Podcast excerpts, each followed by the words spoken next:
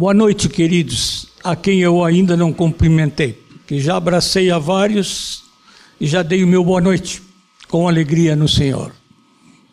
Antes de entregar a palavra que Deus me deu para trazer aos irmãos, eu desejo lembrar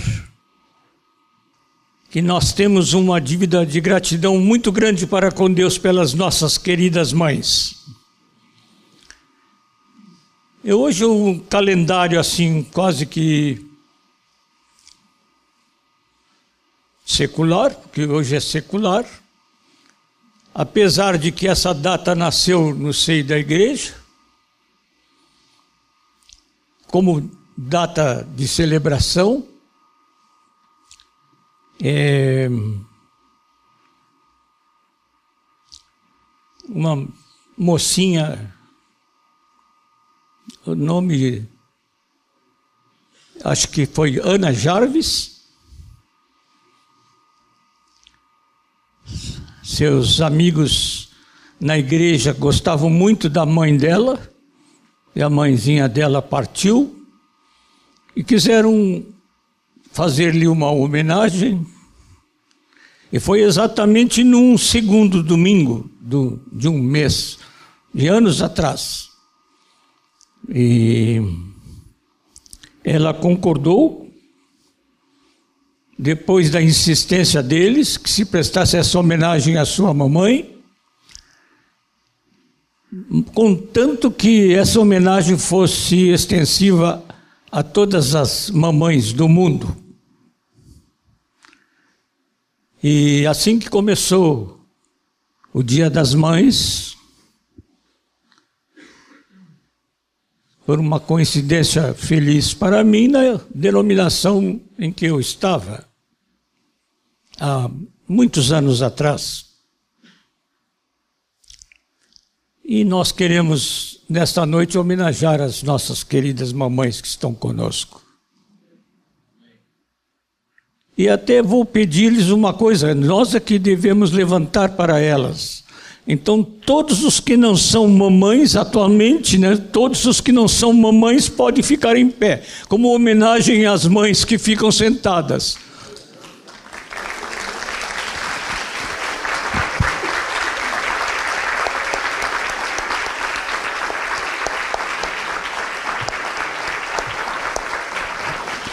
Conclamo os meus irmãos que estão perto das que estão sentadas a colocar a mão sobre o ombro delas, a cabeça, e impetrarem a bênção do Senhor sobre elas.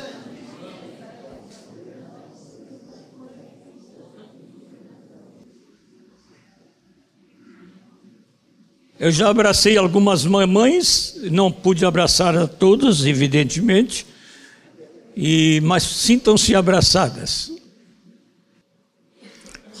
Os irmãos podem abrir as suas Bíblias no Novo Testamento, na primeira carta de Paulo aos Tessalonicenses. No final desta carta aos Tessalonicenses, Paulo dá uma série de recomendações. E eu destaco a partir do versículo 16 o que ele recomenda: Regozijai-vos sempre, orai sem cessar em tudo dai graças, porque esta é a vontade de Deus em Cristo Jesus para convosco.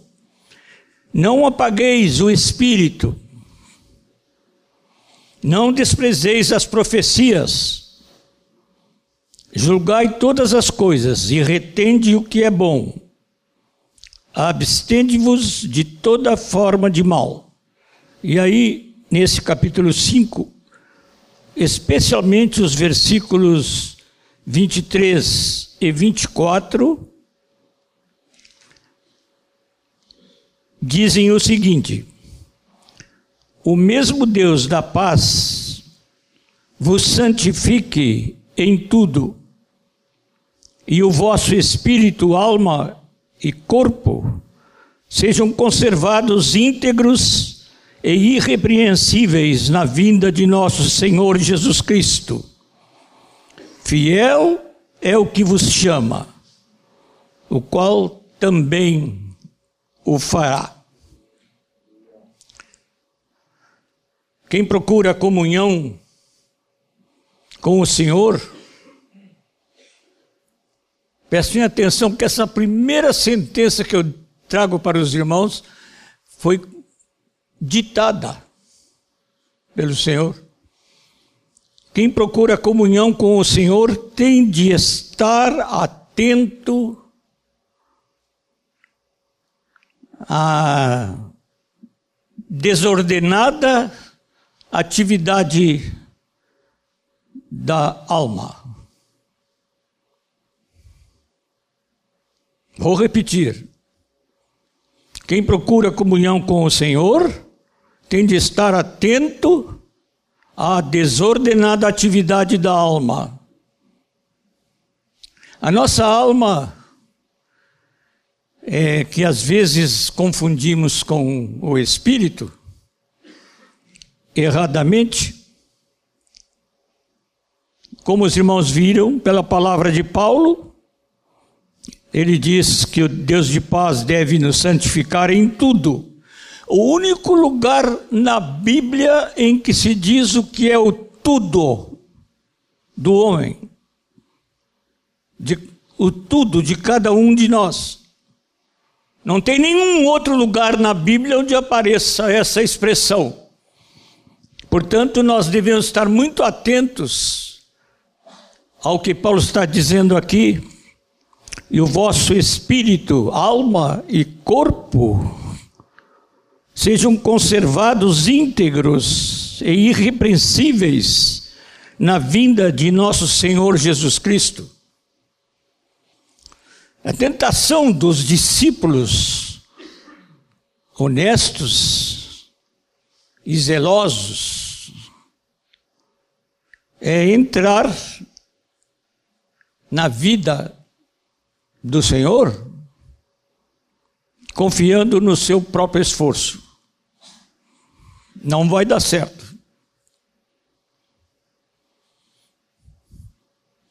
Os que confiam no seu esforço podem esperar que não vão ter sucesso na vida espiritual.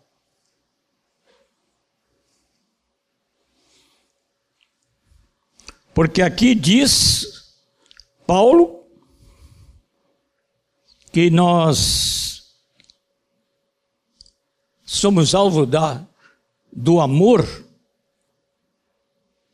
de Deus que nos santifica em tudo. Tem uma pequena conversa com quem está ao seu lado e começa a dizer para ele assim: Você já pensou que o que é o tudo que tem que ser santificado? Pode conversar um com o outro. O que o Novo Testamento espera, o que Deus espera, o que Jesus espera, o que os apóstolos esperavam da igreja, e o que nós devemos esperar uns dos outros é que o discípulo de Jesus tenha sua alma, sua alma é. Atenção, sua alma é a sua razão, raciocínio, a mente os seus sentimentos e a sua vontade, cada um mais vasto do que o outro. Você sente muito mais do que você pensa. Seus sentimentos têm domínio sobre na sua vida mais do que o que você pensa. De vez em quando você diz assim: por que, que eu estou sentindo isso? Você não sabe dizer a razão, porque os sentimentos passam a sua razão, mas a sua vontade tem um âmbito ainda maior que os sentimentos, você nunca para de querer. Quando começo a falar sobre esse assunto, eu suspeito que a primeira coisa que as pessoas pensam, ou as pessoas querem, é que eu pare de falar.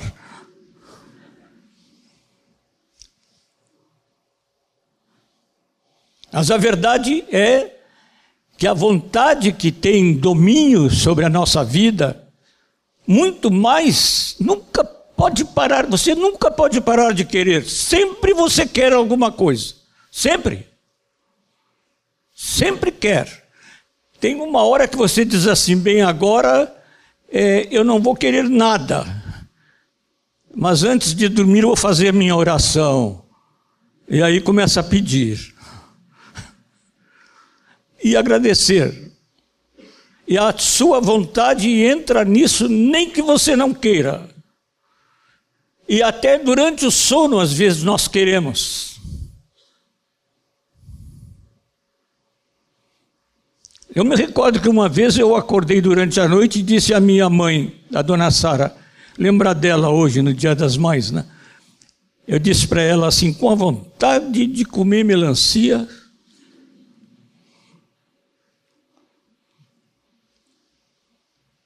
Ela disse, ah, não é hora de falar sobre isso.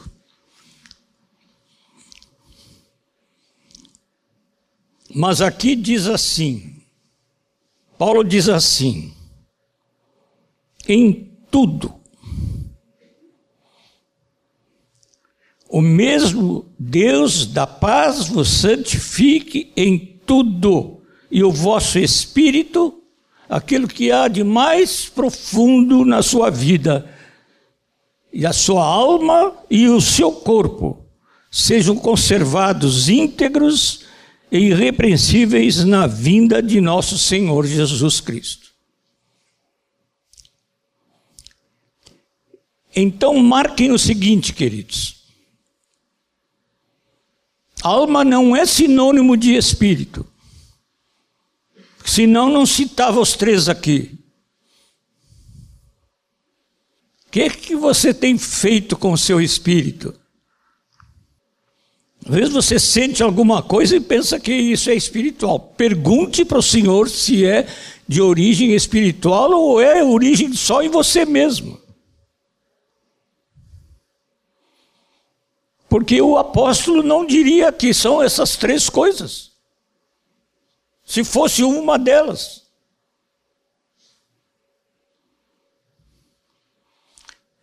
Você pode dizer assim, as três coisas juntas. Isso mesmo, porque você é uma unidade pessoal.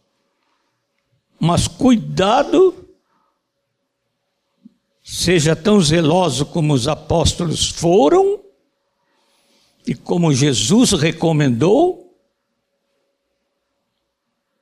em tentar fazer a obra do Senhor pelos seus esforços, sem o Espírito, no seu Espírito.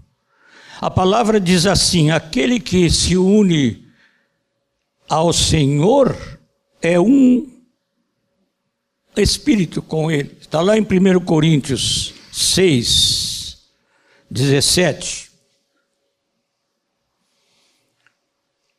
Que maravilha que Deus está indicando na Sua palavra, que nós e o Espírito Santo fazemos uma unidade que é para ser indissolúvel. Aquele que nasceu do Espírito é um com Ele. Amém, amados? Que privilégio que nós temos de ser um com o Espírito de Deus. Às vezes nós tomamos o Espírito Santo apenas como nosso auxiliar, ele é que me auxilia a viver a vida cristã. Ele é que faz todas as coisas e eu vou reconhecendo isso. Mas que lugar ele tem para começar? Que lugar ele tem nas nossas decisões?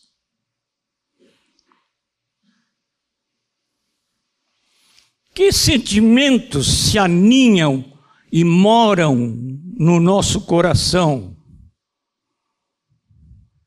O que que controla e domina o nosso querer? Quanto da nossa vida é movida pelo nosso próprio querer e quanto é movida pelo querer dele, do Senhor? A palavra de Deus diz algumas coisas sobre Jesus.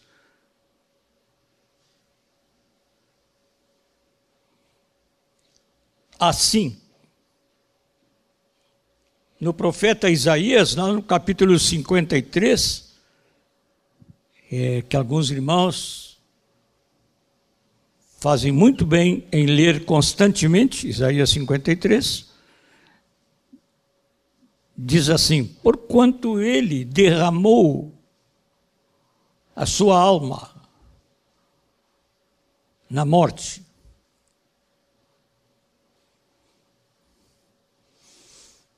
todas as forças mentais, volitivas, isto é, da vontade, e sentimentais de Jesus apareceram enquanto ele estava ali naquela cruz. E o profeta diz que ele derramou a sua alma na morte, por isso, diz Deus, eu lhe darei muitos como a sua parte, e com os poderosos repartirá ele os despojos. A vitória de Jesus se deu pelas, pela, por derramar a sua alma completamente naquela cruz.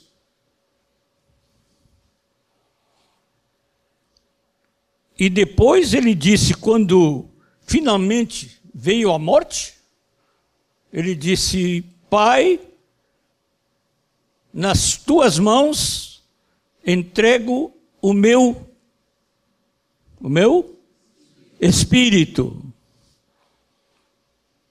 Derramou a sua alma.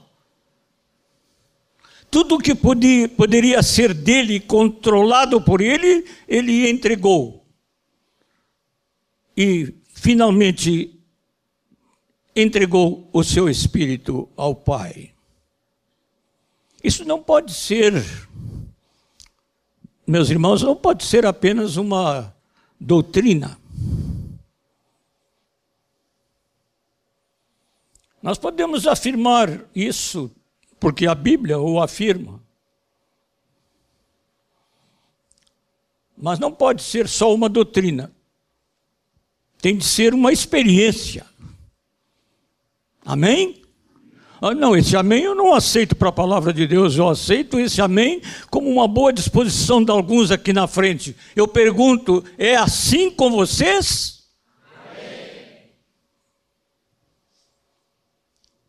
Porque eu já perguntei para mim, hoje mesmo. Isso precisa ser muito claro para nós. Num outro lugar, nós temos uma palavra do escritor de Hebreus que diz assim: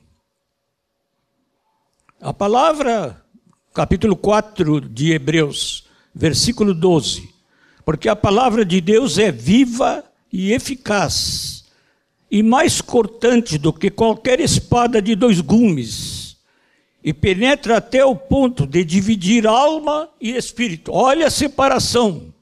Divide alma e espírito. Não confunde as duas coisas.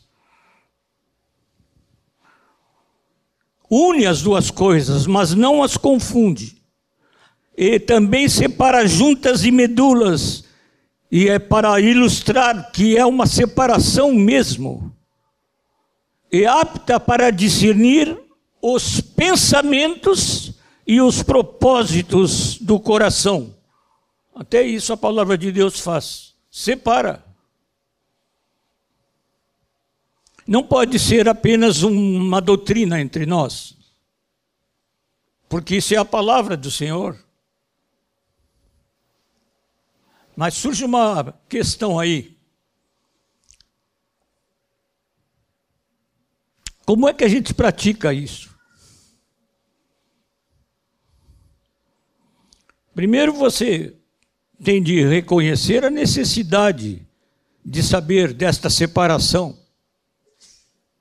para que você não confunda alguns sentimentos nobres que você aninha na sua mente, no seu coração durante muitos anos, tomem o lugar do que Deus quer que aconteça. Há coisas boas que nós podemos fazer que não necessariamente fluem da vontade de Deus. Mas se você reconhece a necessidade desta separação, ore para que Deus faça isso pela Sua palavra, na sua vida. Eu vou fazer sempre comigo mesmo, porque estou convencido que aqui está a fonte da vida espiritual.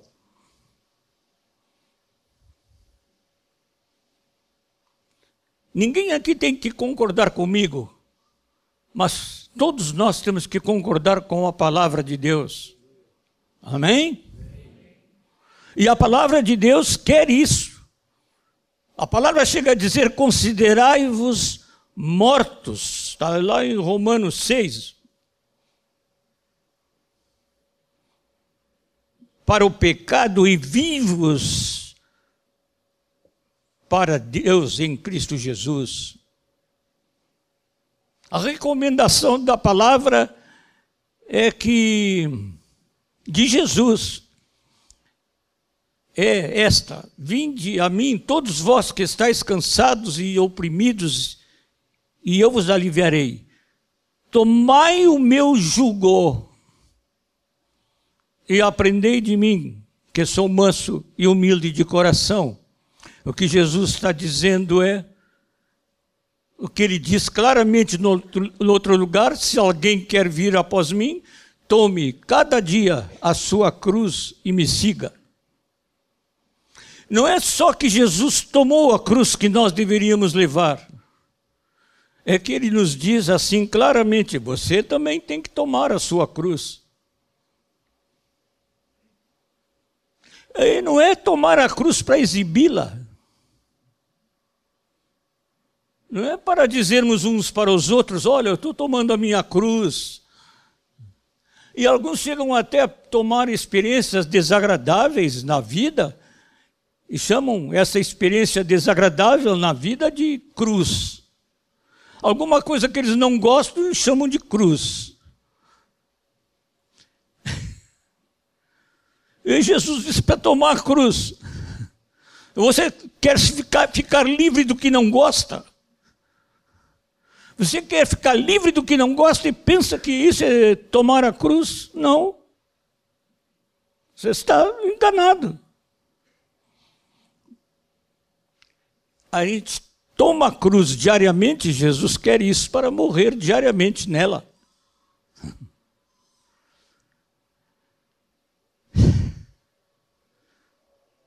Uma vez eu disse para um moço: Você hoje acabou de morrer, porque ele fez uma decisão de seguir a Cristo, se tornar discípulo dele. Eu disse: Hoje você morreu, não é?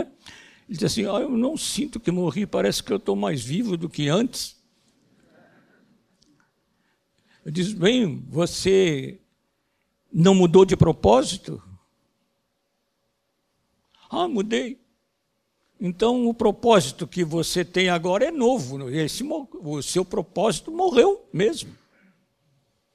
O que você está sentindo é a mesma coisa que você sentia antes? Não, aquilo já passou. O que eu sentia antes passou. Agora eu estou me sentindo novo. Ah, é?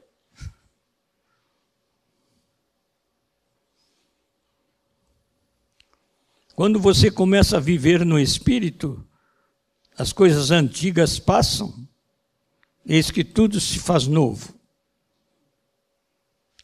Controle da vida de um discípulo é, para ser absoluta, absoluto.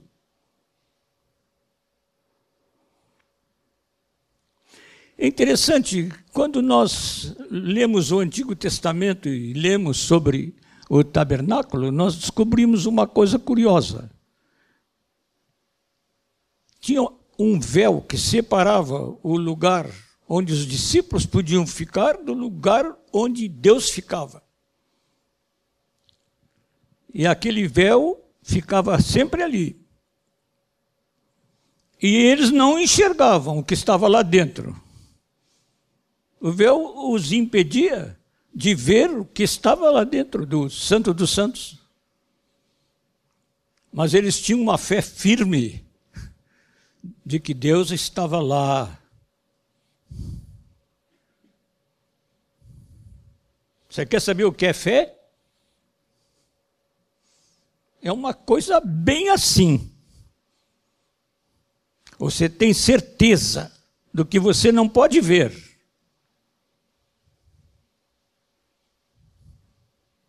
E que Deus desperta em você como uma forma de segurança e de paz inconfundíveis.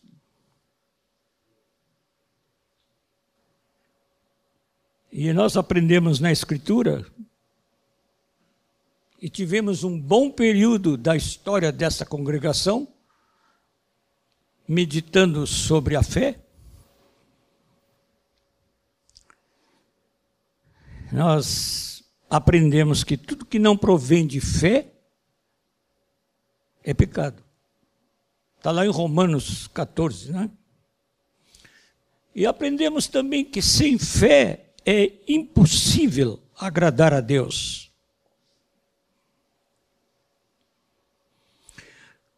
O véu aponta para Jesus sempre. No dia da sua morte, diz assim: na hora da sua morte, o véu do santuário rasgou-se em duas partes, de alto a baixo. Agora você pode ver o amor de Deus claramente na pessoa de Jesus.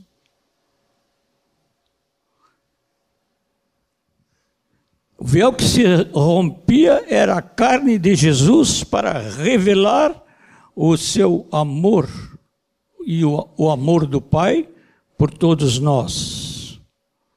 O que nos separava do Santíssimo, do lugar Santíssimo, era o véu. Agora não nos separa mais. O véu foi rompido para que nós víssemos Deus e o seu amor na pessoa de seu filho. Não esqueça. Já foi feito. Por causa do amor do Pai por nós, já foi feito. Foi dado por acabado. Quando terminou, ele mesmo disse: está consumado. Não é uma coisa que vai chegar um dia na segunda vinda. Já foi feito. Por você e por mim.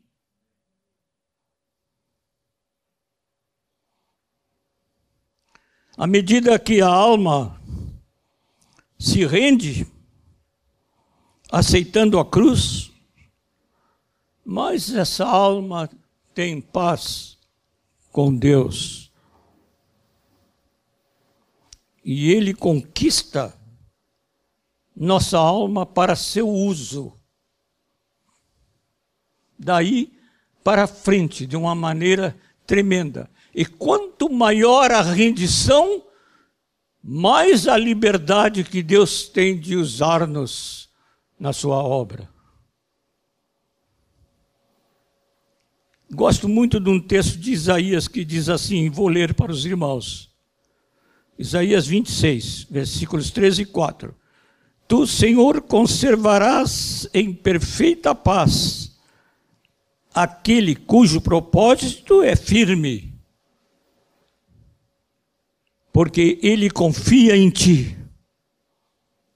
E o profeta vai adiante dizendo: Confiai no Senhor perpetuamente, porque o Senhor Deus é uma rocha eterna. Se você quer saber quando é que aconteceu isso na sua vida, é fácil. É só ver os efeitos do controle do Espírito Santo sobre a sua alma.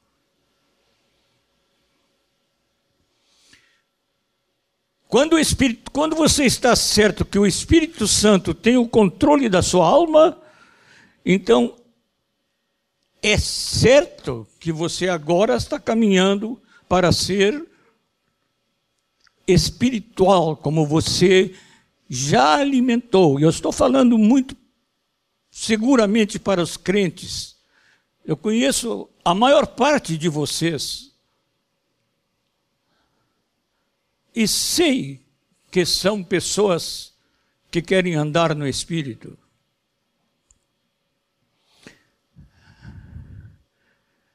A primeira coisa que acontece quando Deus muda o nosso coração e nós passamos a ser instrumento do Espírito Santo, é as nossas almas. É interessante que o texto não usa o termo pneuma. Aí, que quer dizer espírito, usa o termo psique, que quer dizer alma.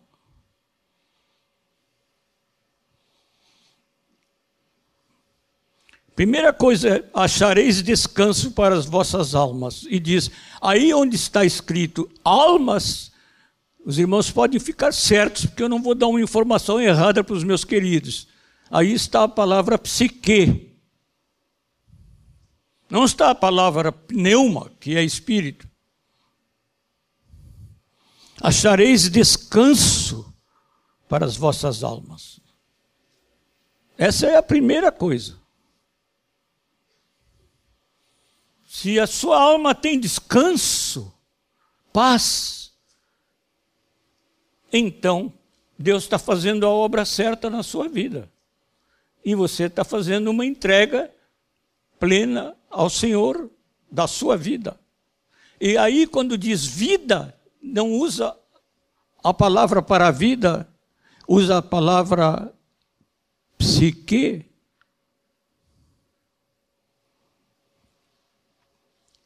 as funções da alma, no natural, não produzem paz. Quando entregamos tudo, ficamos livres de pensamentos confusos. Tem gente que não tem paz porque tem pensamentos confusos. A palavra melhor seria: não tem pensamento simples, são pensamentos confusos, emoções desencontradas e com uma relativa ou maior ou total tirania da vontade. Eu não vou pedir o testemunho de vocês, porque não fica bem. Mas eu posso dar o meu testemunho. Eu sei que a minha alma, de vez em quando, me trata como se eu fosse servo dela, por me dar vontade excitada e forte demais. Isso significa que a minha vontade não está debaixo do controle do Espírito Santo. E cada um de vocês, meus amados irmãos, pode, pode se examinar à luz disto. Não deixe que a sua vontade seja tirana da sua vida, dominadora que é o que você quer que tem que ser feito. Não o que você quer que tem que ser feito. É o que Deus quer. Não deixe a sua alma ser tirana sobre você.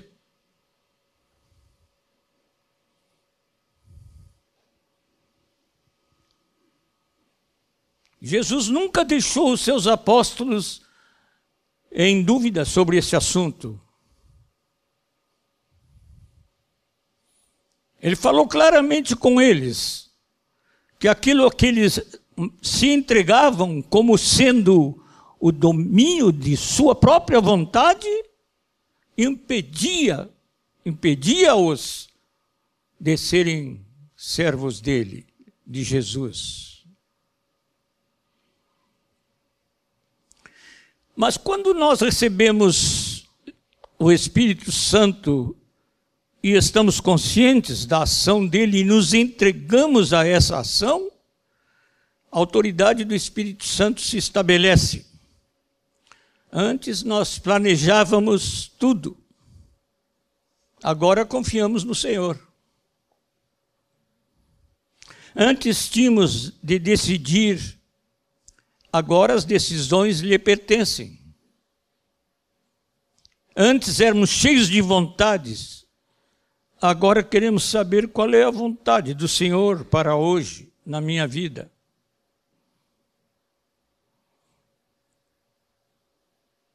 Um outro resultado é que a ansiedade vai embora. Jesus queria atender a isso. Ele disse: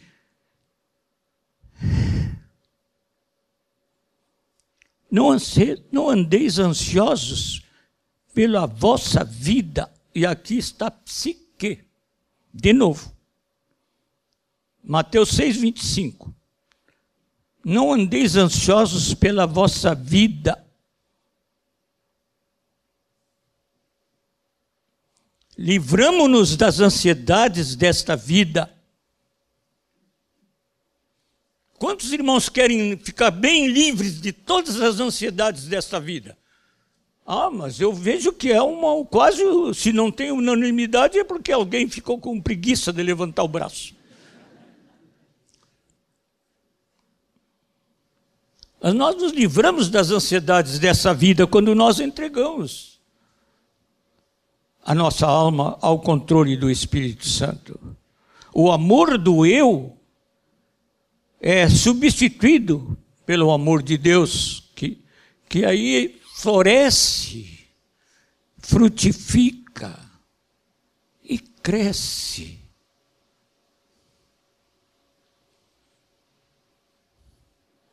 Você quer que o amor de Deus se manifeste assim e floresça em você, frutifique em você e cresça em você, entregue.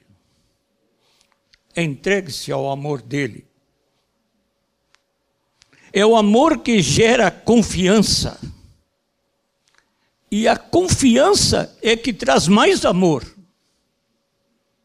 Isso é que é maravilhoso. Ah, meus irmãos, isso é maravilhoso. O amor gera confiança e a confiança traz mais amor, mais amor, mais amor. E como um, um fecho glorioso disso, a alma bendiz ao Senhor. A alma diz a si mesma: Bendize, ó minha alma, ao Senhor e não te esqueças de nenhum só dos seus benefícios. Salmo 103, primeiro versículo do Salmo 103. Que abençoada a alma de quem experimenta isso. Foi por isso que Maria, a mãe do Senhor, depois de, do Senhor lhe ter dito o que ia acontecer com ela, muito interessante. Quem examina aquele texto, a conversa de Deus com Maria, quando anunciou o nascimento do Senhor, uma coisa maravilhosa que aconteceu. Ela diz: A minha alma engrandece ao Senhor. E diz mais: E o meu espírito se alegrou Primeiro, o espírito dela se alegrou no passado ao Senhor. E agora ela engrandece ao Senhor pelo que lhe ofereceu.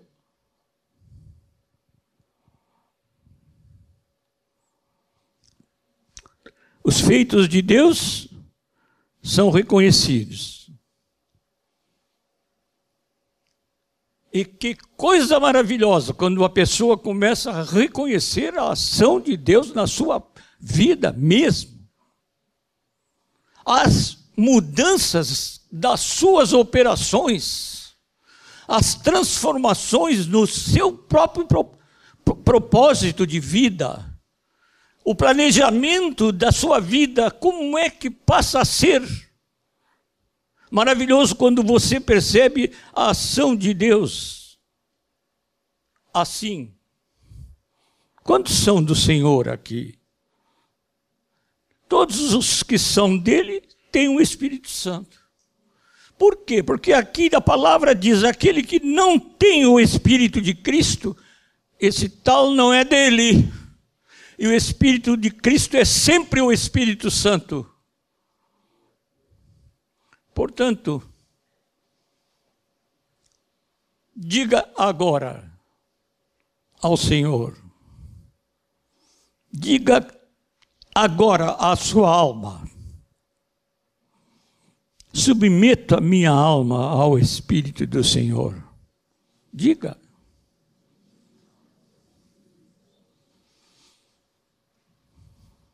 Diga, eu me submeto ao Espírito Santo. Diga, eu quero andar nele até o fim da minha vida. Você pode ficar certo que a tentação vem logo depois, mas não será superior à força do nosso Deus a presença do seu próprio Espírito, a força que ele nos dá, a graça de percebê-lo tão pertinho, quando nós sabemos que somos indignos de receber tudo que ele tem para nós, que assim mesmo ele nos dá o galardão da sua presença e do seu amor. Não há tentação que seja maior do que a força que o Senhor nos dá.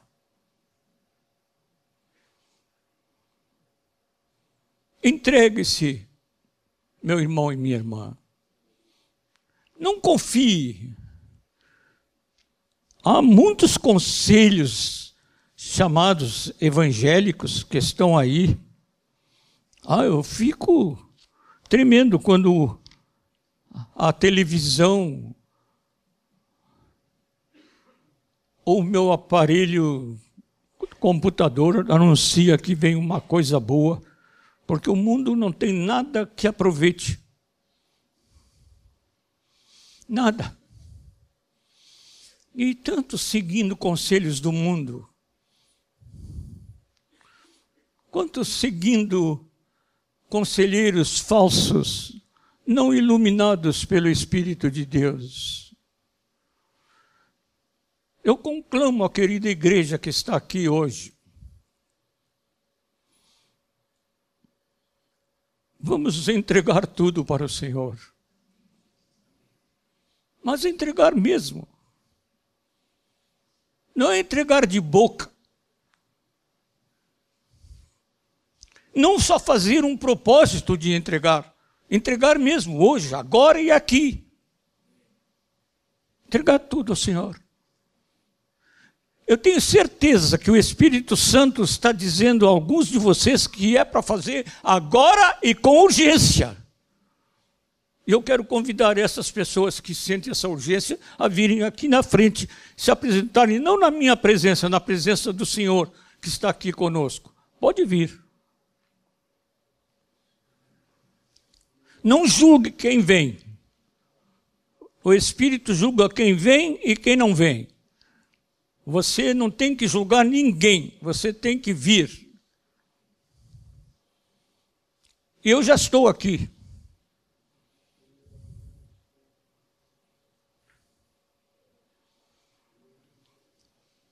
Que bom que aqui há pessoas de todas as idades. Aleluia.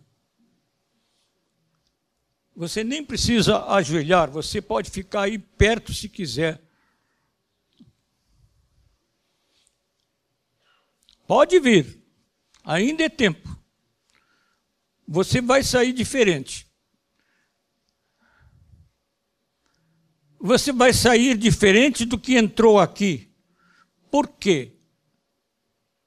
Por uma razão. Você está decidindo que o Espírito Santo vai ter o primeiro lugar. Isso não quer dizer que os que não vêm já não fizeram isso. Pode ser que já tenham feito isso. Mas você vem de corpo e a vossa, vosso espírito, nessa ordem, alma e corpo, vão ser conservados íntegros na vinda do Senhor Jesus.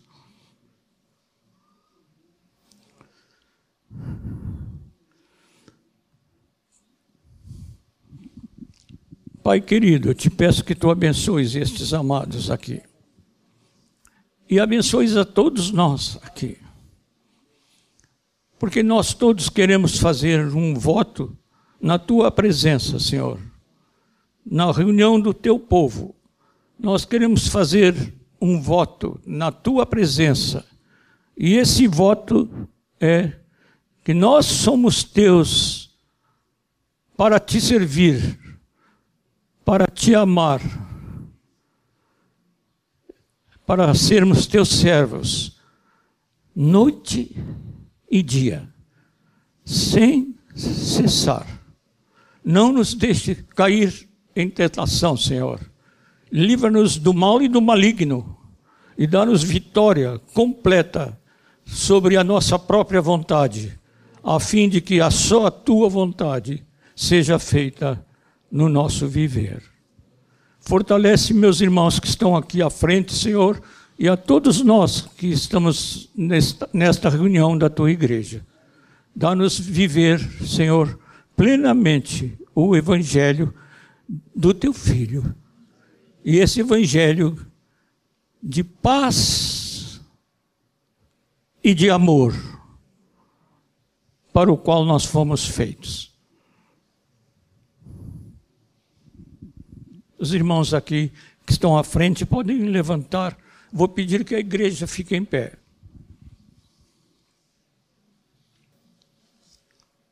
Meus amados, entreguei a palavra que Deus me deu para entregar para os meus irmãos. Agora eu vou fazer uma coisa que eu nunca faço intencionalmente, faço quase como um, um mover assim automático do Espírito Santo em mim. Mas eu vou fazer uma coisa intencionalmente hoje. Eu vou abençoar os irmãos. Eu vou abençoar porque eu sou abençoado para abençoar. Eu não sou abençoado para ficar do mesmo jeito. Eu sou abençoado por Deus para abençoar e eu quero abençoar os meus irmãos. E eu vou estender as minhas mãos sobre a querida congregação sobre todos vocês. Os irmãos aqui na frente. E os irmãos lá atrás. E os irmãos do meio. Os jovens irmãos. Os idosos irmãos. As crianças. Os anciãos todos vocês. A paz do nosso querido Pai, que supera todo o entendimento humano, o amor de seu Filho, Jesus Cristo, e a comunhão terna calorosa,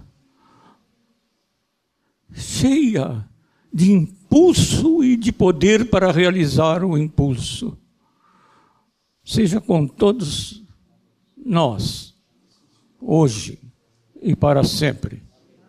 Amém. Podem abraçar uns aos outros, queridos, e vocês estão despedidos desta reunião.